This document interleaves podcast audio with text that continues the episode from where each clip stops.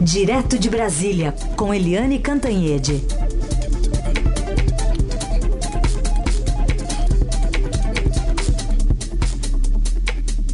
Oi, Eliane, bom dia. Bom dia, Raíssen, Carolina, ouvintes. Quarta-feira de pauta cheia. Pauta cheia, né? Semana que tá bem na metade, mas tem muita coisa acontecendo no Congresso, repercussões ainda de ontem, né? Começando a falar sobre o Supremo Tribunal Federal, a decisão, especialmente o voto de Celso de Mello, né, na segunda turma, é, avaliando sobre a, o habeas corpus do ex-presidente Lula, e deixando só para agosto, e olhe lá, a questão da suspeição do, do juiz Sérgio, do ex-juiz e hoje ministro Sérgio Moro, né? Uh, o voto mais importante ontem nem foi do Celso de Mello, é porque você teve uma é, inversão é, no Supremo Tribunal Federal com a mudança da composição da segunda turma. É, um ano atrás, exatamente no dia 26 de junho de 2018, olha só, 26 de junho de 2018, o, a segunda turma é, concedia uma, uma licença para o ex-ministro Zé Dirceu, que é até hoje os juristas não entendem exatamente o que, que foi aquilo, porque o ministro Dias Toffoli é, deu uh, por ofício, de ofício, uh, a liberdade provisória para o Zé Dirceu alegando que ele podia ficar fora da prisão, aguardando a justiça definir a dosimetria da pena. Um tribunal falava uma, um tanto de anos, o, o juiz falava outro tanto de anos, enquanto não tinha decisão de sobre quantos anos, o Disseu podia ficar em casa esperando. Aquela decisão do Toffoli foi acompanhada pelo Ricardo Lewandowski e pelo Gilmar Mendes. Agora, o Toffoli saiu da segunda turma, foi para a presidência do tribunal, e a Carmen Lúcia, que era presidente do tribunal, foi para a presidência da segunda turma. Ela ó, começou ontem a presidir a segunda turma. E isso muda muita coisa. É, o, a segunda turma decidiu três estava votando, né, julgando três questões. Primeiro, um, um habeas corpus, que foi derrubado por 4 a 1, é, querendo, enfim, impedir ou desqualificar a decisão do ministro. É, Félix Fischer, do STJ, que negou um habeas corpus soltando o ex-presidente Lula. É, essa foi derrotada. A segunda votação foi proposta pelo ministro Gilmar Mendes, que era uma solução igual à do Zé Dirceu, que é assim: olha, enquanto não se, não se julga a questão aí do, do, do, do, impedimento do Moro, da suspeição do Moro, do, do então juiz Sérgio Moro, agora ministro, então tira o Lula da cadeia. E o Lula fica provisoriamente esperando a decisão sobre uh, a, a, decisão sobre o Moro. Ou seja, o Lula pode ficar em casa esperando a decisão sobre o Moro. É, quase colou, foi 3 a 2, mas não colou. E agora falta a questão principal, que é aquele habeas corpus pedido, pedido pela defesa para que o ex-presidente Lula saia da prisão é, depois de considerado impedido o juiz Sérgio Moro no processo do é, triplex do Guarujá. Né? Ou seja, primeiro vota-se o impedimento do juiz, agora reforçado, né? esse pedido da defesa é reforçado pelas revelações é, dos diálogos que ele teria tido com o, os procuradores, inclusive Detan, ou principalmente Deltan Dallagnol, é, e se ele ficar impedido, é, isso automaticamente acarretaria a soltura do Lula. Ou seja, é, ficou pela metade o julgamento, isso vai para o segundo semestre. Se houver clima, se houver ambiente e se eles julgarem que, que vai, enfim, que tem ambiente para isso no segundo turno. Por enquanto, nada muda. O Eliane, mas eh, não chegou nem se aventar a possibilidade dos ministros adiarem o recesso ou convocar novas sessões extraordinárias, né, para exaurir o mérito mesmo, né? Isso nem, nem chegou à pauta, né? Nem chegou à pauta, ninguém falou nisso.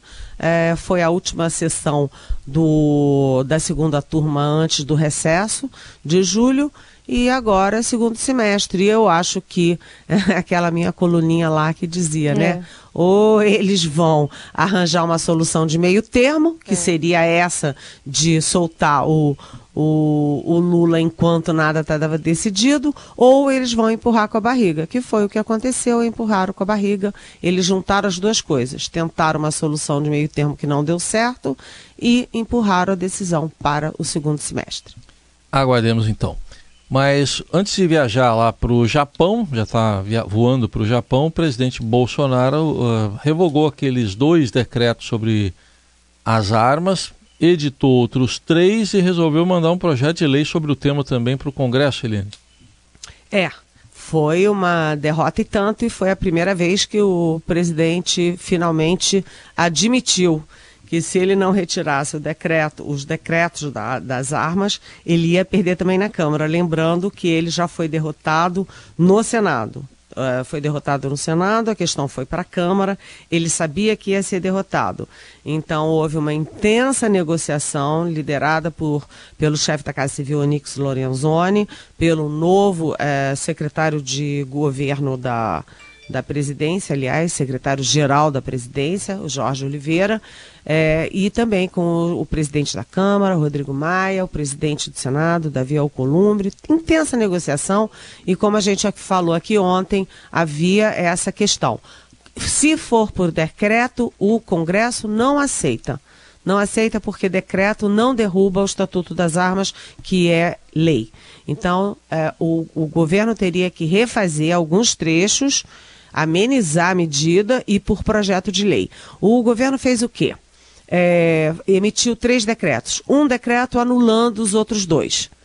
Um decreto especificamente para o CAC, né, que são os colecionadores, são os atiradores desportivos e são os é, é, colecionadores caçadores e os caçadores. Esse é o CAC.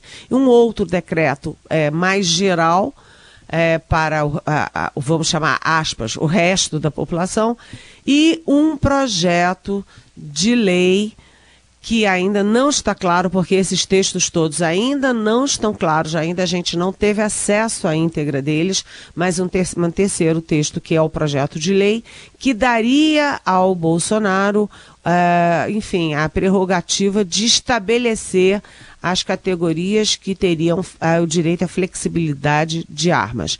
Ou seja, o governo teve que reconhecer que ia perder. A curiosidade desse processo todo é que o porta-voz da presidência, o general Rego Barros, chegou a anunciar que o governo não ia, o presidente não ia recuar, não ia retirar os decretos e que o, a Câmara fizesse o que bem entendesse. No final, acabou não sendo assim né, o governo voltou atrás e retirou os dois decretos originais. Essa história é difícil de explicar, porque mudou, mudou, mudou, mas ainda tem pontos inconstitucionais, né, segundo alguns deputados, né? Não, não apazigou de fato, apesar do recuo, não apazigou de fato os ânimos por lá, né, Eliane? Exatamente. Por quê? Porque de qualquer jeito, pela, pela ideia do projeto de lei, o presidente pode fazer o que ele tinha feito, fazer tudo que ele tinha feito e, e botar aquelas 19 categorias, inclusive jornalistas da área policial, é, com direito a andar de, com armas pelas ruas da cidade por aí. Ou seja, é, mudou, mas não mudou tanto. Mudou apenas é, formalmente mas na prática não mudou tanto quanto a Câmara gostaria, ou seja, a guerra continua. Ainda no capítulo das derrotas, Eliane, lá no Senado, o presidente Davi Alcolumbre vetou uh, partes da medida provisória sobre demarcação de terras. É, é outro assunto sensível para o governo, né? É, é porque o governo fez uma coisa meio estranha, né? Porque o governo põe a demarcação de terras indígenas no Ministério da Agricultura.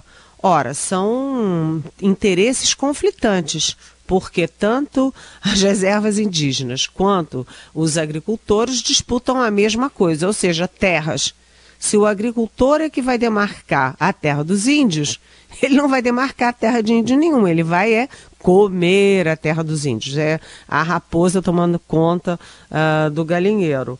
Mas não foi a derrota, não foi quanto ao mérito, foi quanto à forma, porque o presidente Jair Bolsonaro fez isso por medida provisória, depois que o Congresso Nacional já tinha derrubado isso, já tinha derrubado uma medida provisória anterior que previa isso.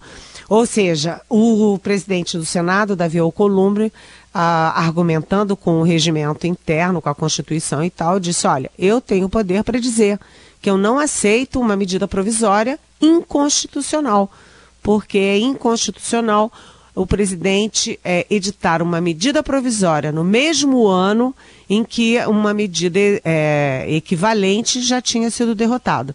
Não pode isso o Congresso derrota a medida provisória e o presidente vai lá e faz outra igual no mesmo ano. Não pode. E aí ele derrotou, devolveu, não aceitou a MP. E aí você tem a, a derrota da medida provisória da demarcação de terras é, no Senado já tinha sido também na véspera derrotado pelo mesmo motivo por uma decisão liminar do ministro Luiz Roberto Barroso no Supremo. Então, derrota, duas derrotas no caso de demarcação de terra. É, o presidente teve a derrota das armas no Senado e ia ter, ou provavelmente pode ter ainda, também na Câmara no caso das armas. E você teve a votação, a primeira votação do Supremo envolvendo o governo, o Bolsonaro, a dos conselhos, que o Bolsonaro acabou com os conselhos, enfim, é, fez, limou os conselhos é, de várias áreas, o Supremo também vetou. Então, o governo tem que cuidar melhor da sua área jurídica ou a área jurídica tem que convencer o presidente Jair Bolsonaro a fazer os seus atos, sejam decretos, sejam projetos, sejam, enfim, medidas provisórias, dentro da constitucionalidade. Senão vai ser derrota em cima de derrota. Ou o presidente não está controlando direito a sua, uh, sua área jurídica no Planalto, ou a área jurídica não está convencendo o presidente a fazer as coisas dentro da Constituição e das leis. Hum. Aliás, Eliane, falando nesse clima político, tem uma pergunta da Thaís do Butantan aqui sobre o senador Davi Alcolumbre, que é presidente da casa, perguntando o seguinte: o que você achou da declaração dele que disse que se Moro fosse parlamentar estaria preso ou caçado? Opa! Oi, Thaís, tudo bem? Pergunta difícil, Thaís. Mas vamos lá. É, primeiro, é, o presidente do Senado, o Davi Alcolumbre, está sendo uma surpresa, porque ele foi é, escolhido e foi apadrinhado pelo Onixo Lorenzoni, chefe da Casa Civil, para se eleger é, presidente do Senado, contra o Renan Calheiros. Ele teve apoio do Palácio do Planalto. Todo mundo imaginou que por isso e por ser um parlamentar razoavelmente jovem, desconhecido, que ele ia ficar sob as asas do Palácio do Planalto. E não foi isso que aconteceu. Davi Alcolumbre é, se reuniu e se uniu é, firmemente ao presidente da Câmara, o Rodrigo Maia, que é do mesmo partido dele, o DEM, se reuniu também ao presidente do Supremo, Dias Toffoli, para fazer uma espécie assim de frente de defesa das instituições. Toda vez que o Bolsonaro ataca os políticos, a política, o judiciário, o Congresso, é, o Alcolumbre, é, enfim, ele se une ao Maia e ao Toffoli para defender as instituições. Isso, então, é a primeira parte da resposta. A segunda, eu acho que ele foi é, verbal, né? Porque ninguém ia aprender parlamentar por falar essas coisas, porque parlamentar fala essas coisas o tempo inteiro, até porque parlamentar parla, né? Então eu acho que foi assim uma hipérbole dele para, é, para dizer o seguinte é, sempre estão criticando, criticando, criticando os políticos. Né? Quando é político, qualquer coisa é, é grave, é perigosa, tem que ser punida e tal. Estão sempre criminalizando os políticos, quando o resto pode fazer o que bem entende. Na verdade, foi mais uma defesa à instituição dele do que um ataque à justiça. De qualquer jeito, o Alcolumbre está marcando posição. Bom, Helene, o presidente Bolsonaro está voando lá para o Japão, para o encontro do G20. A nossa enviada, a Beatriz Bula, já está lá. Vamos ouvir o que ela nos traz de informação agora direto lá do Japão. Oi, Bia. Bom dia, Carol. Bom dia, Heisen. Bom dia para Eliane também, para os nossos ouvintes. Para mim já é boa noite, na verdade. Aqui no Japão são nove horas da noite, nove e pouquinho. Amanhã, ou seja, nessa madrugada para vocês aí, na madrugada de hoje para amanhã para vocês no Brasil, o presidente Jair Bolsonaro vai desembarcar aqui em Osaka para a cúpula do G20, as 20 maiores economias do mundo. A gente teve há pouco notícia de algumas reuniões que foram confirmadas na agenda do presidente, algumas que não estavam previstas até agora, incluindo um encontro bilateral com o presidente dos Estados Unidos, Donald Trump. É, o Brasil tentou articular essa reunião e conseguiu, então na sexta-feira, Bolsonaro e Trump se encontram pela segunda vez. Eles já se encontraram na Casa Branca em março e agora se reúnem de novo aqui no Japão. E esse é uma das reuniões que Bolsonaro tem por aqui. Ele também vai se encontrar com o presidente da França, Emmanuel Macron, deve se encontrar com o líder chinês Xi Jinping e uma bastante expectativa para saber como que o Brasil e o presidente Bolsonaro vão se colocar nessas conversas com os Estados Unidos e China, que estão no meio de uma guerra comercial e que, inclusive, os dois presidentes devem também se reunir por aqui para decidir se eles fazem uma trégua, se eles rompem de vez relações comerciais ou se eles chegam a algum acordo. Eu vou voltando aqui com mais informações conforme as coisas acontecerem. Um bom dia para todos vocês. Valeu, Bula. Falando então sobre é, essa visita do Bolsonaro, os, jornais, os jornais japoneses já estão também traçando o perfil do presidente por lá, a gente falou isso mais cedo. Bom, Eliane, enquanto isso, a gente tem também uma expectativa lá na Câmara sobre a reforma da Previdência. Rapidinho, qual que é a expectativa sobre essa reunião com os governadores e se sai algum acordo aí para incluí-los também na reforma? Todo mundo já tinha jogado pela janela a hipótese de incluir estados e municípios na reforma da Previdência, ainda na comissão especial, pois o Rodrigo Maia pegou isso, a, a, o touro à unha, e ele hoje se reúne com governadores, com líderes, e se ele conseguir essa vitória na comissão especial, será um troféu e tanto para Rodrigo Maia. Boa! Eliane já analisando em manchetes aqui pra gente. Eliane, obrigada. Amanhã a gente fala mais sobre esse assunto, tá? Um beijo. Tchau. Beijão, até amanhã.